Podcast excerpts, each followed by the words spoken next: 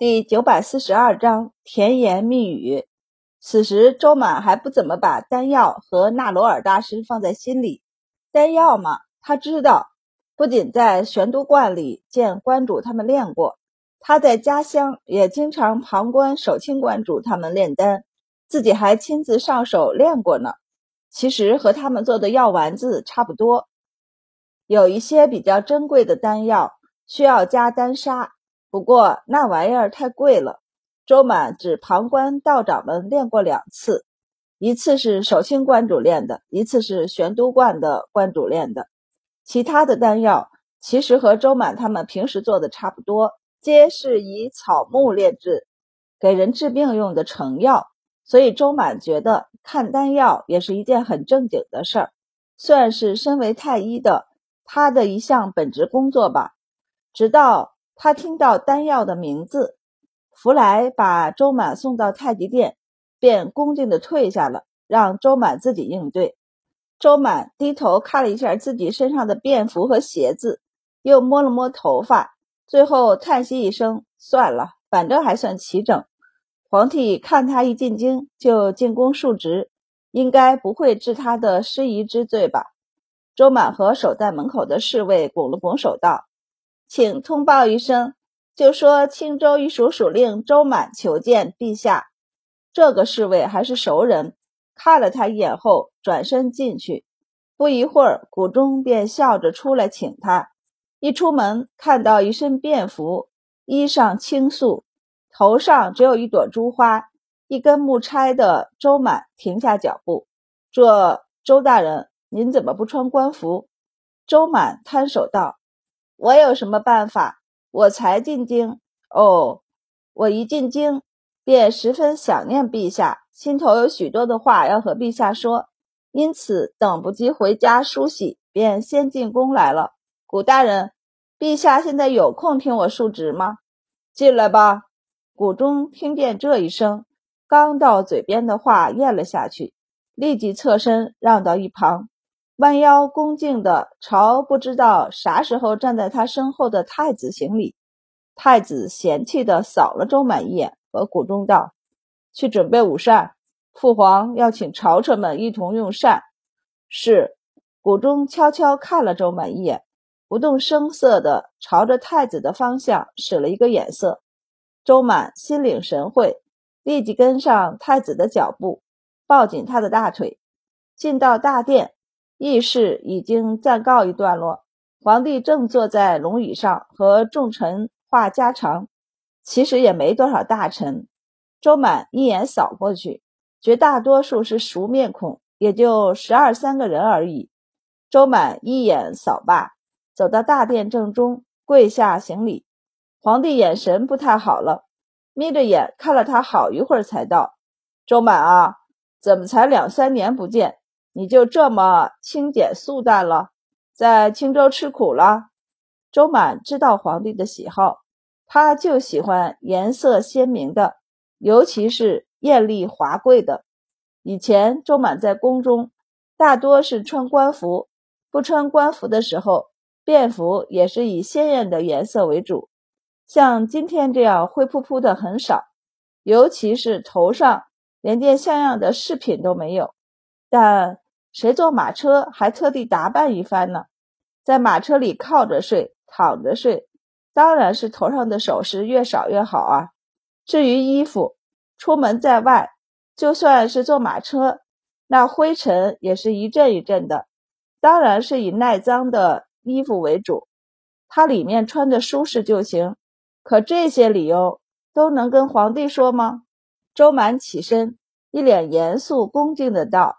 回陛下，臣在青州并没有怎么吃苦。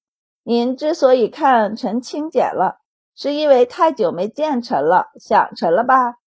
其实臣也想陛下了，所以进京就想着赶紧进宫面见陛下，以致来不及梳洗换衣，失仪之处，请陛下恕罪。皇帝听得开心，不等他完全跪下，便挥手道：“又不是什么大事儿。”朕何至于这么小气？你快起来吧。皇帝也感叹了一句：“朕也很想念周卿啊。”众臣对皇帝时不时的甜言蜜语早已习以为常了，他们不习惯的是周满的甜言蜜语，忍不住抬起头来盯着他看，确定站在大殿中间是真的周满后，才移开目光。果然，外放是试金石，这才出去几年啊，回来就变得油嘴滑舌了。皇帝见到周满还是很高兴的，让人在萧元正的下方。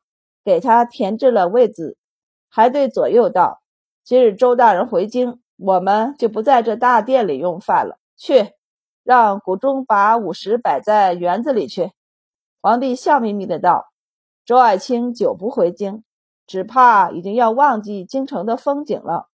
我们今日便在园子里边吃饭边赏景。去请纳罗尔大师来。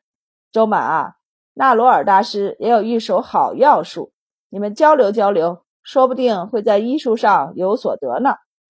周满最喜欢和人交流医术了，尤其这还是个外国人，正好可以了解一下外国的医疗水平。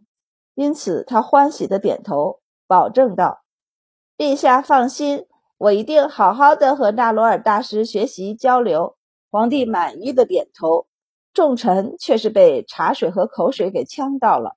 学习交流，他们是让他回来对付纳罗尔的，可不是让他们成为一伙的。有大臣一脸惊悚地看着周满，难道外放五年，周满不仅学会了油嘴滑舌，还学会了当佞臣？可三年前他回京那一趟，看着还挺正常的呀。太子扫了群臣一眼，移开目光，懒得去看他们，一群怂货。连劝他爹吃个丹药都要前怕狼后怕虎的，要不是他身份不对，不能在这种事上多开口，他早把他爹那些丹药全丢水里了。午膳的用餐地点移到了明媚的园子里，且算是明媚吧。虽然入冬了，但园子里还有绿树和花，嗯，菊花为多，不过也挺好看的。最主要是光线好。坐到了场轩里，位置重新一排，周满就坐到了太子之下，老唐大人的斜对面，距离皇帝超级近，近到让皇帝终于看清了他的脸。他忍不住笑着点头道：“果然是长大了。”皇帝在主位上坐下，和他道：“好了，我们边吃边说。你要述职，便在此处说吧。述职报告，他在回程路上便想好了。”折子都写出来了，所以他都不用过脑，直接巴拉巴拉的就说起来。皇帝和众臣就伴着他的话用午饭。别说这一顿饭这么吃，还吃的挺香的，而且吃完饭脑子里还收获了不少东西。皇帝和众臣对周满这五年在青州的工作都很满意，对周满入职太医署也没意见。不过，李尚书道：“陛下，周大人医术卓绝，若只在太医署中任职，到底白费了。太医院那边是不是也要恢复原职？”皇帝点点头，和萧彦正及吏部道：“恢复周满四品太医职位吧。”萧彦正和崔尚书恭敬地应了一声“是”，这一点大家也都没意见。毕竟他医术摆在那里呢，他要是不去太医院，他们还有意见呢。周满起身谢了一下恩，接下来就是皇帝和众臣说话了。周满趁着这功夫，立即低头吃饭。他可饿死了。早时是在路上，便没怎么吃。进京后又这一顿折腾，周满低头快速而小声的吃着东西，竖着耳朵听皇帝他们就着刚才他的述职报告。谈了一下各道创建药房的事儿，反对的人有，但不提反对也不说同意的人更多。他们直接提出各种问题，周满便知道他们是倾向于答应的，只要解决好这些问题。正一边吃一边听得津津有味，就听见内侍来报：“陛下，纳罗尔大师来了。”皇帝精神一振，立即道：“快请。”有内侍上来。将食盒撤下去，周满挖了一大勺饭和肉汁拌了拌后，塞进嘴里，拿出一条帕子遮住嘴巴，极不可见的，一边嚼一边扭头看向来处，就见一个内侍引着一个眉毛雪白、头发也雪白的异域老和尚过来，他身后还跟着两个僧人，其中一个手中端着托盘。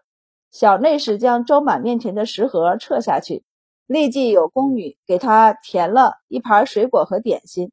见他看过来，便低声道：“是殿下吩咐的。”周满就扭头看向上首的太子，太子一脸嫌弃地瞥了他一眼，然后示意他去看那老和尚。周满冲太子弯了弯眼睛，这才去看走来的三位僧人。纳罗尔双手合十。微微弯腰，冲皇帝行了一礼，用带着浓重口音的中原话道：“尊敬的陛下，这一炉丹药炼得极好，一共出了三枚丹药，可以供陛下服用一月。”哦，皇帝坐直了些，兴致勃勃的道：“呈上来给朕看看。”周满将嘴里的饭都慢慢的咽下去，慢条斯理的去端了茶。眼睛却紧盯着僧人手中的托盘，什么丹药，竟然一炉才出三颗？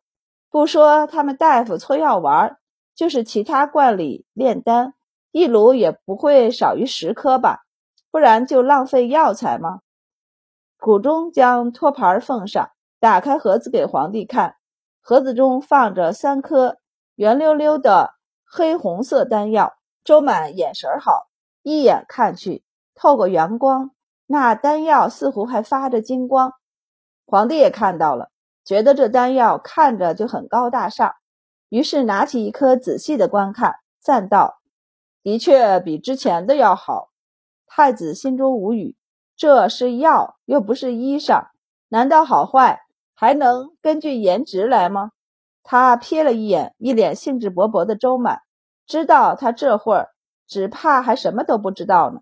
见皇帝有接过茶水服用的样子，连忙道：“父皇，这不老丹既然如此难得，不如让周满见识一番。”周满一呛，嘴里含的茶水一下就喷出来了，然后剧烈的咳嗽起来。众臣见怪不怪，都默默的看着他。周满忙用帕子擦干净嘴，一脸震惊的看着皇帝手中的丹药。殿下说这药叫什么？不用太子说，早对这和尚厌恶痛绝的李尚书主动道：“不老丹，传说是天竺的神药，吃了可使人长生不老。”周满咂舌，看向皇帝：“陛下，您信啊？”众臣立即低下头去，不敢去看皇帝。这话除了早年的魏公，只怕也就周满敢脱口而出了。周满说完，也觉得这话不好，太过耿直。他在心里告诫了一下自己，得记住白善的话，要小心谨慎一点。但他还是没忍住，盯着皇帝，换了一个语气问：“陛下，您信吗？”皇帝似乎感受到了他的努力，瞥了他一眼后没生气，而是将丹药放进盒子后道：“长生不老，朕是不指望了。”不过是想延年益寿，多活几年罢了。他对站在中间的纳罗尔笑道：“朕若能活到大师现在一半的岁数，便心满意足了。”周满看了看纳罗尔那张脸，再看看他的身姿，迟疑地问道：“敢问这位大师贵庚啊？”纳罗尔早就留意到周满了，他看了一眼他的位置，便知他身份不低。不然也不能坐在太子之下。纳罗尔想到刚才太子对他的称呼，心中一动。传闻大晋有一女官，地位不低，很得皇帝和太子的宠爱，而且他善医。纳罗尔微微一笑，和蔼的道：“时间太过久远，我也不记得自己具体多少岁了。”他身后的僧人立即道。现有的记载是已经两百岁了，但具体是两百多少岁，大师记不清。记载里只能找到两百年前的，所以只能暂算是两百岁。周满惊叹，看着纳罗尔的眼神都发光了。真活了两百岁？莫老师那个时代的人，两三百岁都是正常寿命。他没想到他们这个时代也可以，那岂不是说生命果然是共通的？即便他们这里落后许多，但也是有条件可以达成的，不必像莫老师他们变化之初一样改变自己的基因。要知道，现在莫老师他们最大的麻烦就是先祖们改变基因后留下的一些后遗症啊。当然，这些没人和他说明，百科馆里也没这部分知识。只是他也不傻，和莫老师认识这么多年，科科有语言不详的泄露过一些，他早猜出来了。周满此时盯着纳罗尔大师的目光，便如同看着一座宝藏。他立即擦了擦手，整理了一下衣冠，出列与他深深一揖：“大师，在下太医院周满。”在生命领域中也有许多研究，当然了，我这些认识都是微末，远比不上您高深。不知可否与您请教一二？众臣瞪大眼，一脸不可置信地看着周满。周满，你竟然相信他说的是真的？众臣很想摇一摇他的脑袋，让他清醒了一下。纳罗尔看了眼周满，直接拒绝了。